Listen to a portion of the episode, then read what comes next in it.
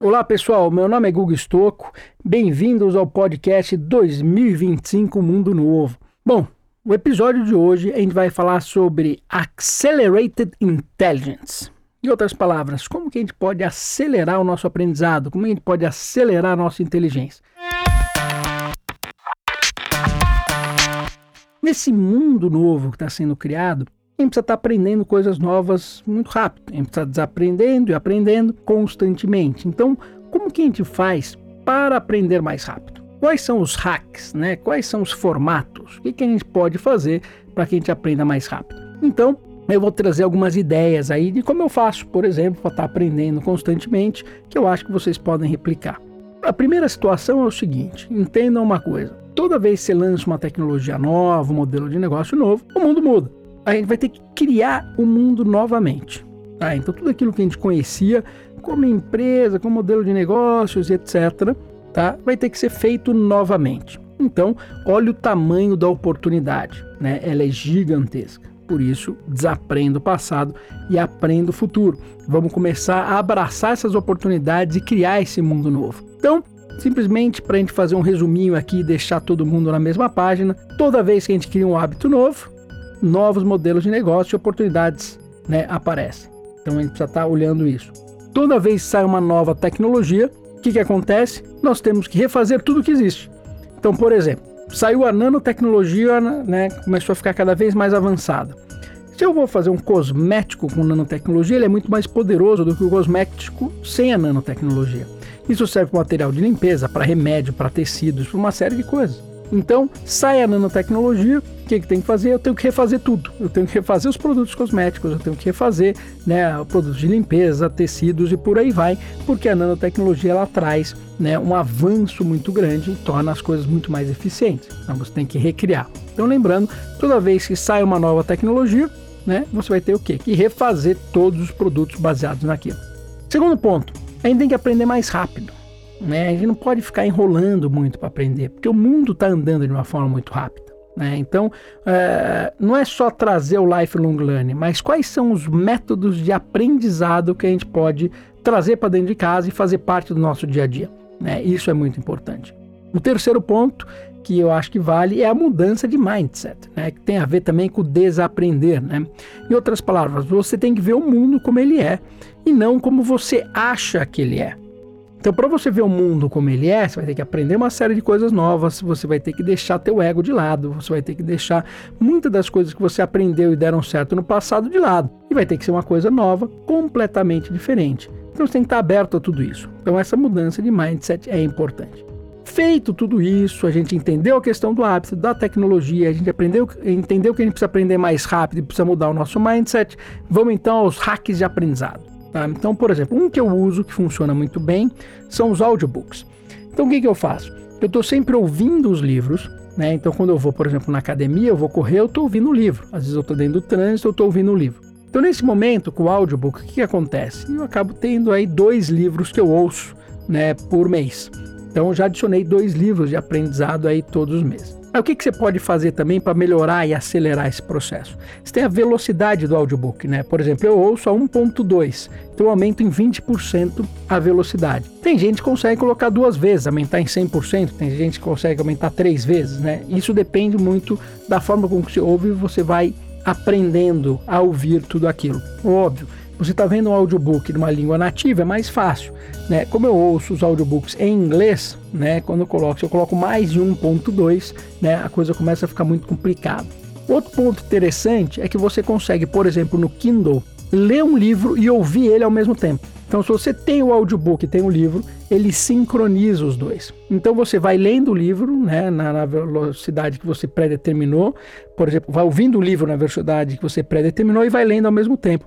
Então, você tem uma experiência muito mais imersiva, né? Você fica, é, você retém o conteúdo muito mais. Então, se você está dentro do avião, ou está sentado aí na poltrona de casa, ou está embaixo de uma árvore, faça esse teste. Leia o livro com o audiobook. Faz todo sentido. O segundo são os livros. Né? Então você vai falar, poxa, mas eu quero ler cinco livros por mês, né? Eu quero fazer isso. Óbvio, você tem lá uma série de técnicas para você ler mais rápido e por aí vai, mas não é esse o ponto. O mais importante é o conceito. Os livros, de uma maneira geral, eles enrolam muito. né? Tem muita enrolação lá no meio. E você quer ter acesso ao conceito. Então o que acontece? Muitas vezes você lê o resumo do livro. Por exemplo, eu uso Get Abstract, né, para que pega o resumo dos livros e eu, e eu vejo o resumo. Se eu gostei do resumo e etc, falo, pô, isso aqui tem uma ideia muito boa. O que, que eu faço? Eu vou lá no YouTube e vejo a pessoa que escreveu aquele livro. Normalmente ele deu uma palestra, ele está falando, fez um podcast falando sobre o livro e falando sobre a ideia dele. Aí o que acontece? Em 80% dos casos, você não precisa comprar o livro. Você já pega aquela ideia, você já entende tudo aquilo. Você vai comprar o livro quando aquela ideia é muito boa e ele fez uma análise muito boa que colocou dentro do livro e fala, puta, agora vale a pena eu gastar tempo para ler esse livro. Então, na verdade, se você faz isso, você identifica lá 10 livros interessantes. Quando você fizer esse trabalho lá de ler o resumo dos livros e procurar no YouTube né, ou podcasts referentes a aquele autor, você vai ver que você não precisa ler o livro. Né? Então você vai ler só dois dos 10 livros, mas vai adquirir os 10 conceitos. Então isso é muito importante. Terceiro ponto que eu faço também é montar uma biblioteca de autores e fontes que eu gosto e seguir essas pessoas. Então, por exemplo, eu sigo os autores que eu gosto, eu acompanho eles nos podcasts, no canal do YouTube, acompanho eles no Medium, por exemplo, nos blogs, Twitter, porque às vezes ele passa uma ideia importante e depois ele fica dando os updates, né, conforme essas ideias vão mudando. Então, conforme você vai acompanhando uma rede de autores, né, uma rede de influenciadores, uma rede de fontes, você tem aí as informações muito mais fáceis chegando até você. Então, isso é muito legal.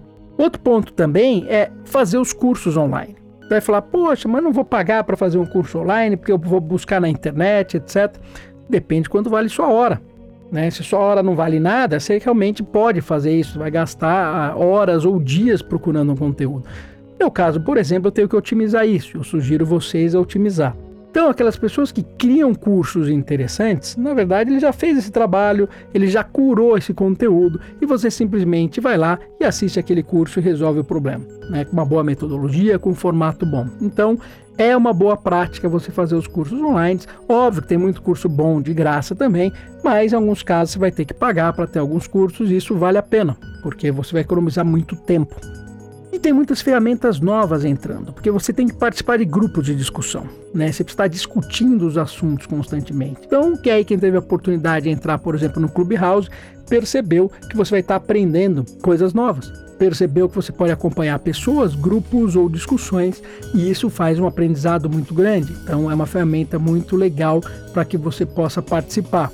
E tem que criar uma, dentro desse ambiente de discussão que você criou, você tem que trazer pessoas de áreas diferentes, né? E você pode fazer isso online ou presencial. Você pode criar até presencial um, um, um formato super legal. Que você divide com seus amigos ou que você participa, né, de alguns eventos e por aí vai.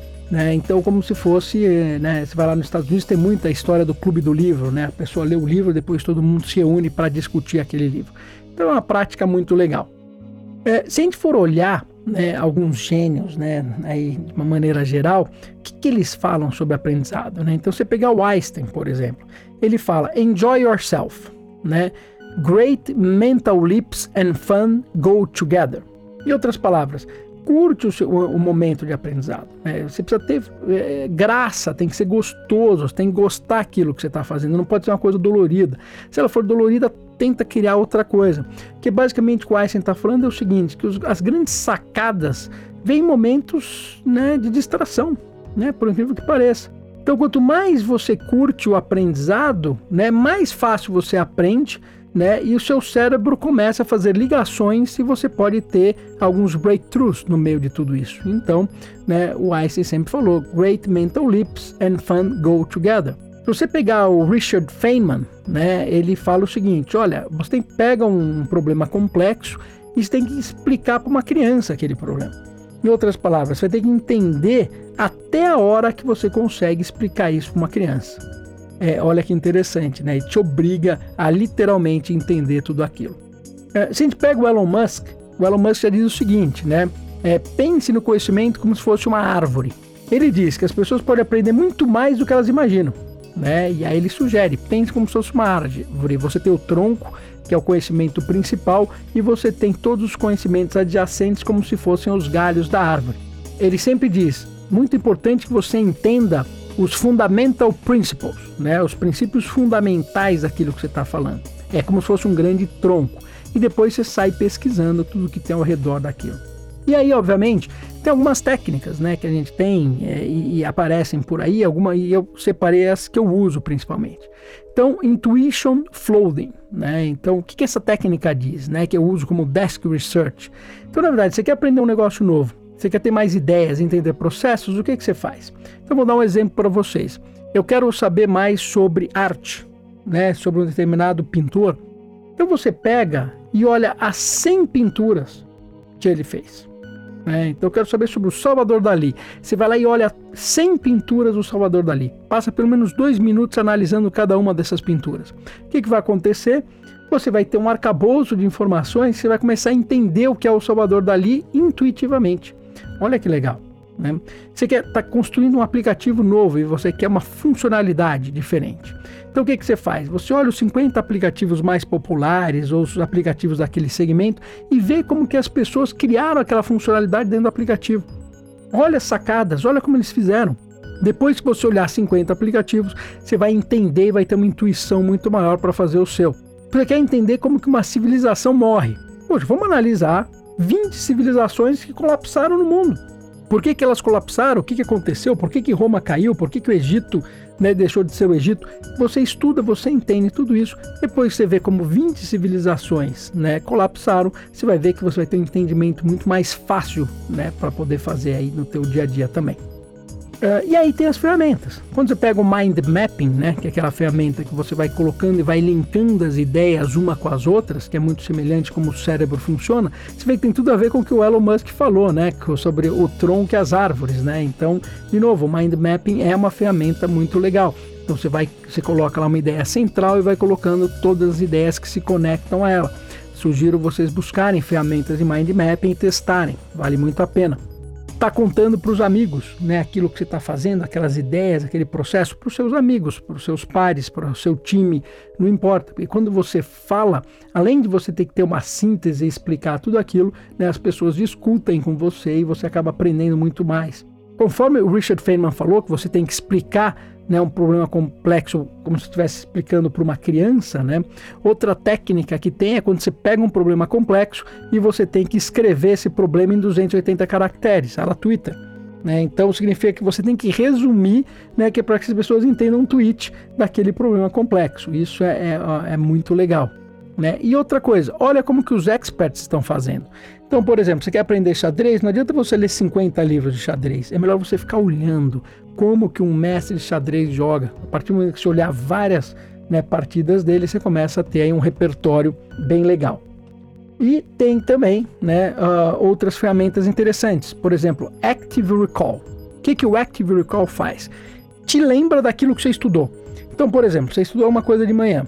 À tarde ou à noite, vai ter que relembrar aquilo. Então você tem ferramentas para fazer isso, ou você pode intuitivamente falar, bom, deixa eu ver o que eu estudei aqui, quais foram os pontos principais. Tenta lembrar isso à tarde, tenta lembrar os pontos principais à noite. Né? Você vê que você não lembrou, não foi, você vai lá e revisa. Né? Você lembrou, ótimo, você já está revisando. Outra técnica, o Spaced Repetition. Né? Geralmente você usa isso com aqueles flashcards. Então, o que, que é isso? Você escreve num, num cardzinho aquela informação principal, né? E depois você pega e lê aquele card. Então, por exemplo, é, existem aprendizados em flashcards que são muito legais. Eu lembro que eu vi um app uma vez, se aprendi inglês, e falava o seguinte: você quer ampliar o seu vocabulário? Então vamos fazer o seguinte: eu vou te mandar cinco frases por dia. De manhã, cinco à tarde, cinco à noite, duas de manhã, três à tarde, três à noite, palavras, né? Então ele ia lá, o app te mandava um plim, né? Você recebia ali, aí te explicava que era uma palavra em inglês, como que ela funcionava e etc né? Você apertava o botãozinho, ele falava para você entender entonação e por aí vai. Aí você punha para o lado, né? Que nem você faz no Tinder e você, pumba, já tinha outra palavra, aprendia, ouvia outra, outra, outra. Foram cinco palavras, né? Você não gastou, sério, é, oito minutos para aprender cinco palavras de manhã. Depois o app te manda à tarde, o app te manda à noite. O que, que vai acontecer daqui seis meses? Você vai estar com um vocabulário gigantesco. Imagina que você pode fazer isso não só para aprender inglês, mas pode fazer coisas desse tipo para você aprender conceitos novos. Né, modelos de negócio e por aí vai. Então, por isso que é interessante esse spaced repetition, é você vai estar tá né, um determinado espaço, você vai aprendendo de pouquinho em pouquinho naquele seu dia a dia. Você tem também um incremental reading. O incremental reading é muito parecido né, com, a, com a história do Elon Musk, né, de você ter o tronco e tudo que está relacionado. Então você vai ler um artigo, por exemplo, de redes neurais. Você não sabe nem o que é rede neural, mas você lê aquele artigo inteiro. Tenta entender o que é rede neural. Depois você vai perceber que tem uma série de conceitos ao redor. Então, o incremental reading é de um artigo você passa a anotar uma série de coisas e você vai pesquisar uma série de coisas relacionadas àquele artigo. Então, aquilo faz com que você entenda o todo. É, essas são as ideias aí do Accelerated Intelligence, que é o motivo principal desse podcast. Espero que vocês tenham gostado e te vejo no futuro.